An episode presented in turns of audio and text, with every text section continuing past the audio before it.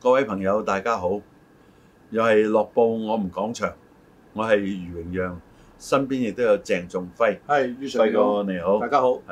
咁啊，輝哥講有關粵劇、粵曲嘅種種啊，即係都好受到歡迎啊！哦，咁啊，今集我哋繼續講，上次又講過編撰啦，係嘛？以往都講過一啲誒、呃、紅伶啦，咁啊，今次係講編撰啦，定講紅伶啦？我諗兩者都係關係係係好密切嘅嚇。係咪？我哋首先講主要咗係邊個咧？命令先啦，命紅令伶啊，命令一要代上講宗邊位啊師呢？啦，係嘛？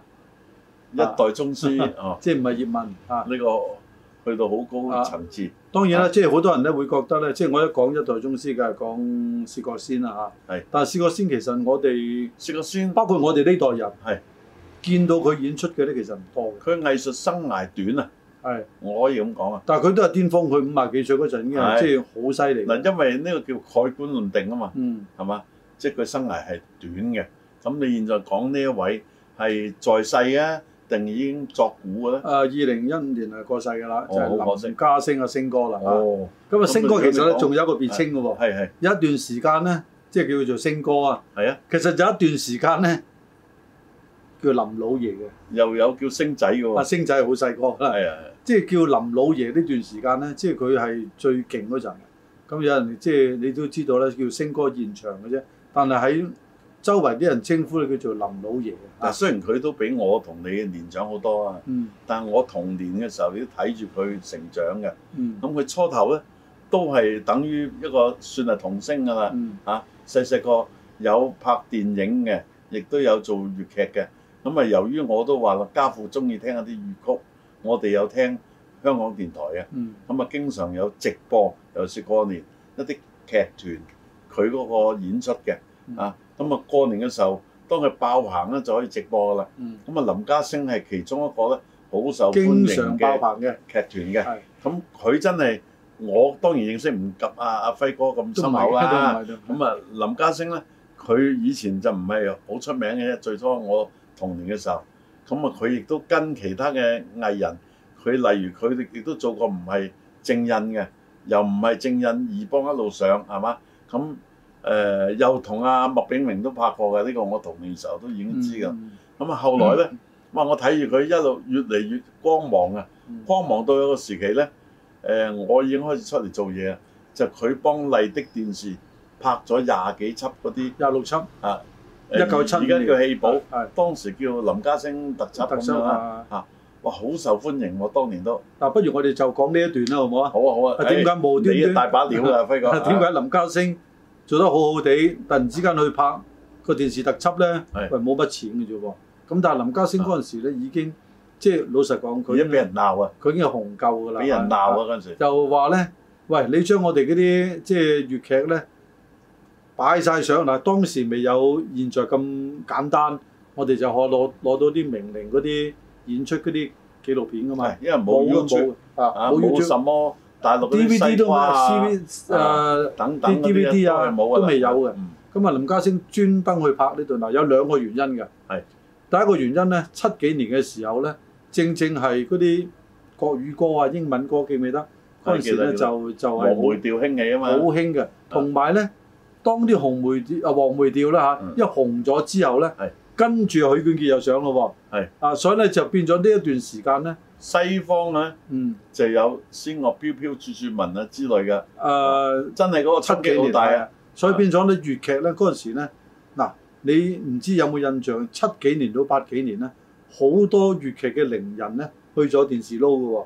嗱我係哋記得嘅咧就係係文千歲啦、係梁漢威啦、嗰嗰個後期啦，啊最早期咧無線開台啊，關海山啦、波波叔啊叔啊啦，鄭君綿係啊，啦係啦。好多去去咗嘅。啊，因為當時咧，整個誒、呃即係嗰、個嗱，因為當時大家睇粵劇咧，係當一個娛樂多於欣賞藝術嘅嗰、個角度啊，係即係咁開呢心個啊呢個係事實嚟嘅，嗯因為你入得家門嘅嘢咧就比較普及啲嘅，藝術性質咧唔係咁強，嗯娛樂性質係高啲。譬如擠你笑嗰類嘅，嗯，你話有乜藝術咧係嘛？所以咧就林家聲嗰個時候咧，即係比較得閒啲。但我又覺得林家聲咧認真。當然啦，我對比你咧，我就好膚淺嘅啫。啊，咁唔係唔係冇林家聲，我覺得佢係好認真，佢俾我印象。嗱，林家聲咧，佢係誒雖然佢咧誒薛覺先咧，從來未飲過佢嗰杯提子茶嘅，係嘛？啊，從來未飲但過係。人都覺得佢係薛派嘅弟子啊，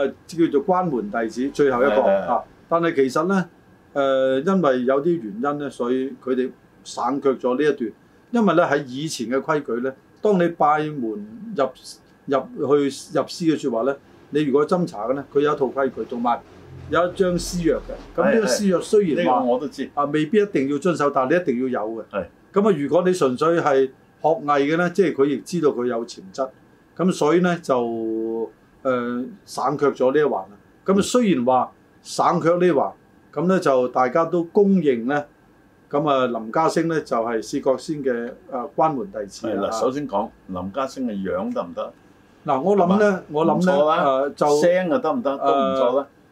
基本呢兩樣，嗱做整。戲基本呢兩整樣體先。計數咧啊，即係佢當時去做粵劇也好，做電影也好，係俾人哋咧排斥嘅咧就係一樣嘢，唔夠體個高子啊，誒啊，矮得滯。誒矮得滯。啊嗱，但係新馬仔都唔係高啊，嗯，係咪啊？嗱，我哋揾一輯咧就對比下嗱，即係我哋大膽對比下林家聲同埋新馬仔啊係，但唔係呢輯講嘅係。咁咧林家聲咧，即係好多人咧就唔知道佢咧其實咧，因為佢最關鍵佢係咩年代出生啊？嗯，佢係一九三三年出世。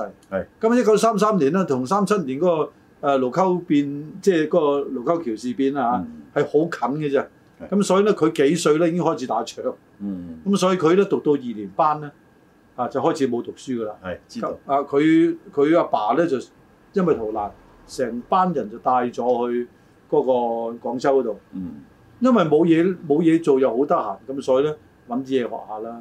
咁咧佢就跟咗個叫做鄧照南方嘅南花旦。嗯。學藝嘅嚇，當咁然呢次好多人知㗎啦。喺誒南方嚟講，南花旦咧唔係咁多嘅，嗯，啊同京劇唔同啊，係嗱，不如咧，我哋嗱，我我我呢度咧，即係時間關係啊，唔我講緊要啊，我講你兩講長啲，我講兩樣嘢啦講長啲，嚇。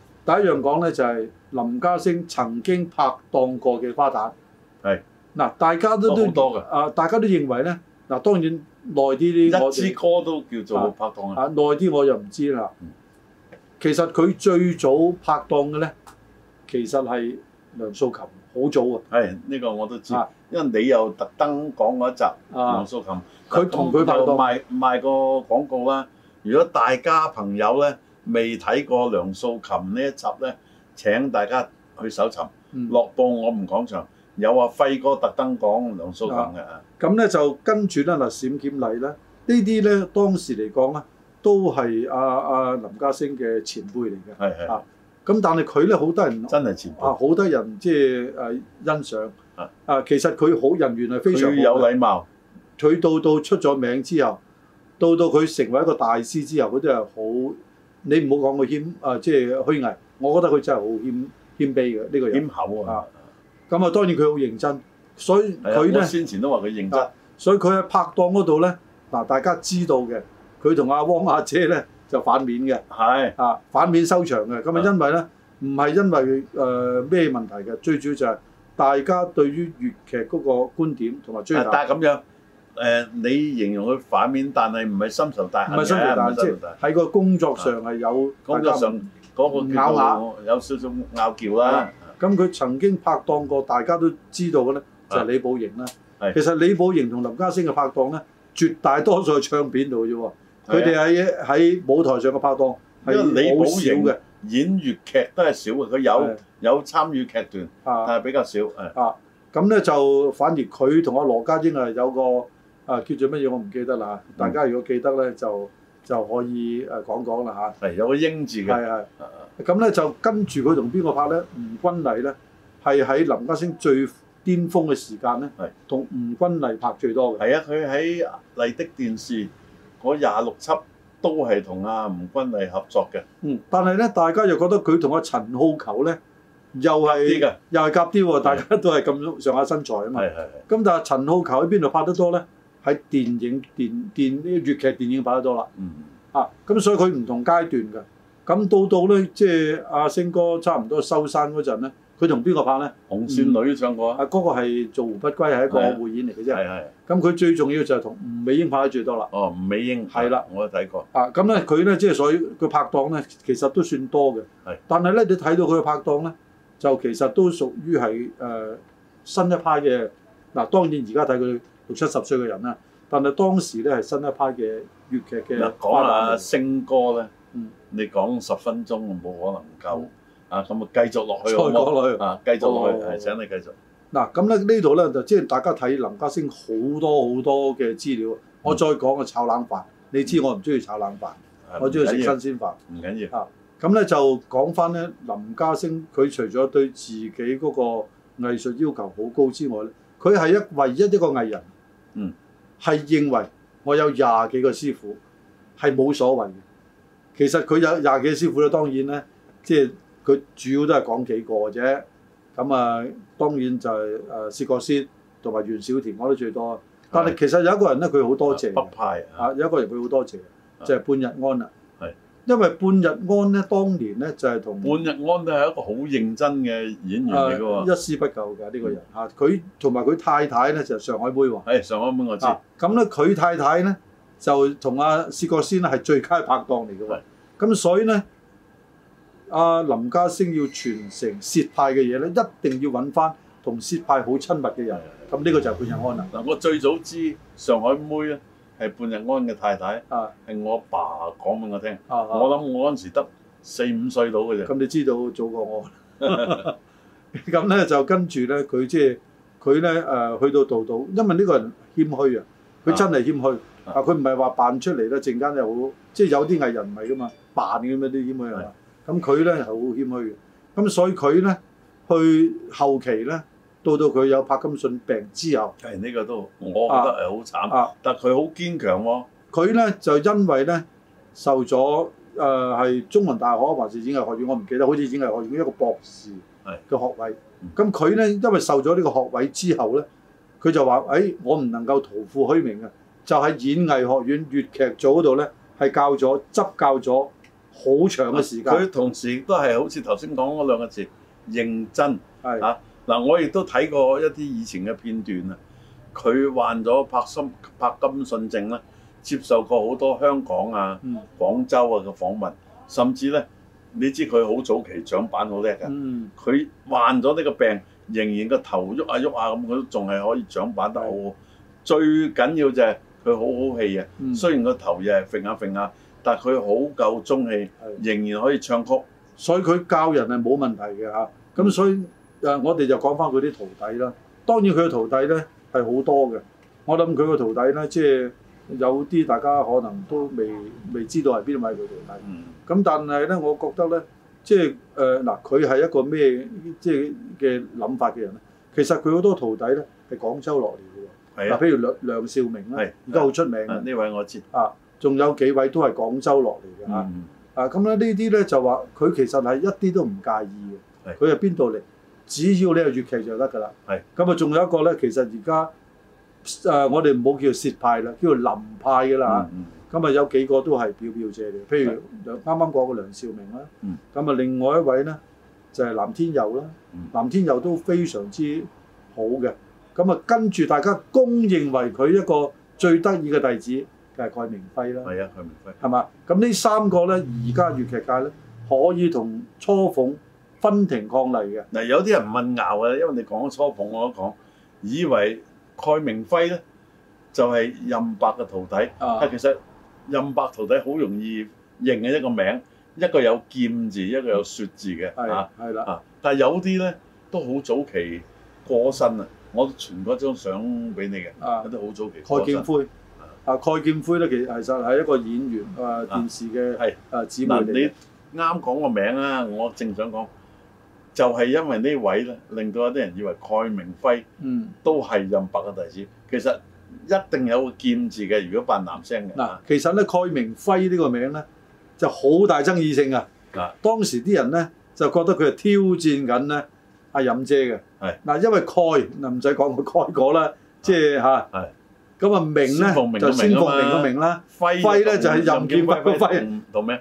啊所以有啲人咧就話：哇，林家聲你都係即係阿星哥，你都係即係夠霸氣喎、啊咁啊，佢又從來冇出嚟去解釋呢樣嘢嘅嚇，即係佢誒或者我所知啊，有人啊阿周博士嗰啲如果知道咧，可以即係聽到有機會聽到呢個節目，可以講出或者講下佢有冇解釋過嗯，點解用蓋明輝，嗯點解受人非議係，點佢點樣面對呢個非議呢咁呢樣。啲都有爭議，不過我哋而家翻翻啊星哥啦嗯啊，咁啊星哥咧，佢由年青一路到老，佢除咗話演，佢推動粵劇粵曲藝術咧，我覺得啊喺呢個界別嚟講咧，即係佢都係一個表表者嚟嗱嘅。，其實咧其。他嘅當然仲有啊仙姐啦，啊嗱，我哋即係講翻啦，即係大家係好清晰見到香港表，即係喺嗰個誒誒喺舞台上啦嚇，喺度誒推廣粵劇嘅人咧，其實都唔少嗱，我哋可以數啦嚇。但佢係表表者，誒、啊即係仙鳳鳴啦嗯，推咗初鳳出嚟啦，跟住啊阿阿威哥啦，嗯漢風粵劇團啦，跟住羅家英嘅實驗粵劇團啦係，跟住阮兆輝到而家咧都不斷喺度油麻地戲院嗱啦呃當然啦，其他嗰啲嘅名氣咧就唔及任白所訓練出嚟嘅呢個初鳳啊，當年好早已經有名氣啦，嗱，不過咧呢樣嘢咧同。埋佢有成個劇段啦，啊嗱，我就覺得咁樣嘅。誒、呃呢、個講系統啦。而家咧，你有冇覺得誒誒誒初鳳已經根本就唔存在啦佢？因為已經到若干啊年都齡啊七廿啦。幾歲啦，啊佢哋即係你冇當初鳳做但係當佢哋年青嘅時候，好輝煌啊，能夠傳承先鳳鳴成為初鳳鳴成個劇團喎，係其他嘅我唔見嘅。嗱誒，我哋講咧，即係呢兩個啱啱是一個對比。初鳳咧係一個科班嘅傳承，咁但係林家聲嘅林派咧係一個學院嘅傳承。嗯嗱、兩個係唔同嘅，即係咧，我覺得咧呢兩個傳承咧係對於整個粵劇界咧就係、好重要一個貢獻。即係不論係科班嘅傳承或者係學院派嘅傳承，但係佢哋所推舉到出嚟嘅或者係推薦到出嚟嘅伶人咧，都唔唔係一個即係非同凡響嘅，真係可以講。時間啊就有限啦，不如我問你，因為講唔晒咁多啦。你比較喜歡阿星哥邊啲戲寶啊？嗱誒、呃其實咧誒、呃林家聲咧，佢有個最特別嘅地方咧，啊，佢演嘅粵劇咧，其實好有京味嘅。係啊，佢中意演乜嘢咧？譬如即係個連城訣。